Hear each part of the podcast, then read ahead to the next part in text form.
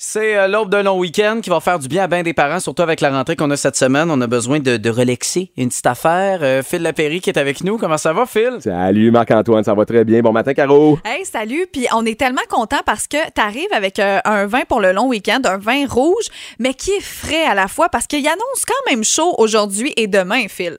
Beau et chaud. Ça, ça rime pour moi avec euh, on se sauve des gros rouges qui tâchent. En fait, buvez ce que vous voulez. Moi, je suis juste le gars qui suggère des vins avec vous autres, mais le genre de, de tem- température de météo qu'on a pour les prochains jours appelle des vins de partage, des vins euh, de 5 à 7, des vins de... Moi, ce que j'aime bien, c'est une grosse planche à partager avec un paquet de trucs sur la, sur la planche, puis qu'on partage. Ben, ça, ça appelle des vins qui sont vraiment plus, plus fins, plus glissants, moins tanniques, plus frais. Et tout de suite, on pense à, oui, du pinot noir, mais aussi des vins du Beaujolais. Euh, cette région, on, on s'entend qu'il avait connu ses lettres de noblesse avec nos parents des années 80-90. Ben, c'est ça, j'allais dire. Là. Y a-tu une évolution?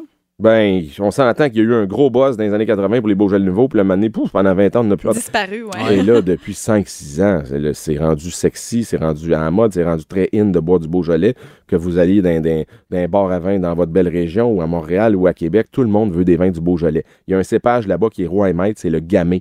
Parce que dites-vous que les Beaujolais, là, c'est 98 de vin rouge. Il y a très peu de vin blanc dans le Beaujolais.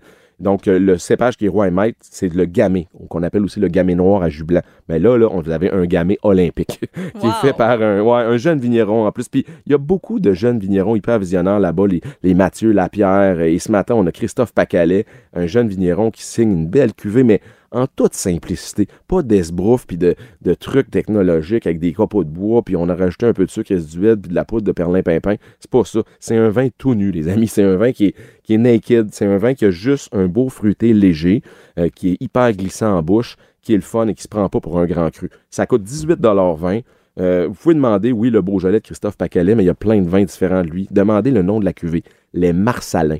Marcelin, un peu comme Marcel. Ouais, exact. Marcelin, comme Marcel, mais avec deux L-I-N-S à la fin.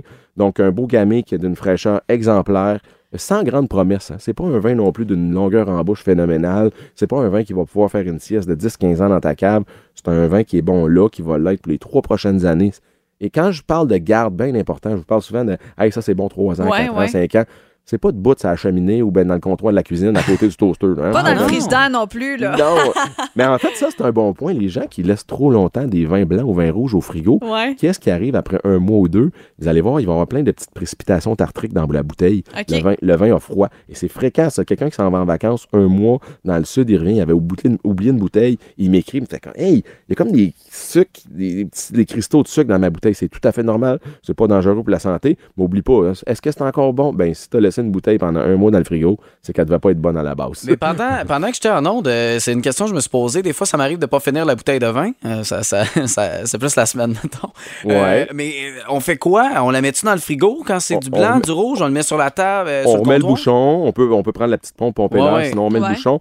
Que ce soit blanc, rouge, rosé, on remet dans le frigo parce que le froid, Ah le ouais. 4 degrés de votre frigo, va ralentir l'oxydation Ouais. quelque peu. OK. Et c- Puis les blancs ont plus d'aptitude à vieillir, ben, vieillir, euh, à avoir une meilleure durée de vie une fois qu'ils sont ouverts que les rouges. Et plus la bouteille est vieille, exemple, c'est un 2012, le vin a 10 ans, Ouais. ben c'est sûr que le lendemain, si c'est un vin rouge, le vin va être tourné au vinaigre. Ah, OK, je un, vin comprends. qui, un vin qui est plus jeune va tenir un peu plus longtemps. Mais des blancs, là, des certains sauvignons blancs, après deux, trois semaines, ils n'ont même pas changé. Ils sont pas oxydés. Puis il y a d'autres vins rouges faits à base, exemple, de grenache, que le lendemain, c'est complètement foutu. Ça sent Mais le vinaigre. Puis, je suis euh, contente que tu le dises, je suis pas folle parce qu'il y a certains vins, euh, moi aussi c'est quand même assez rare qu'on finit pas la bouteille, mais ça arrive.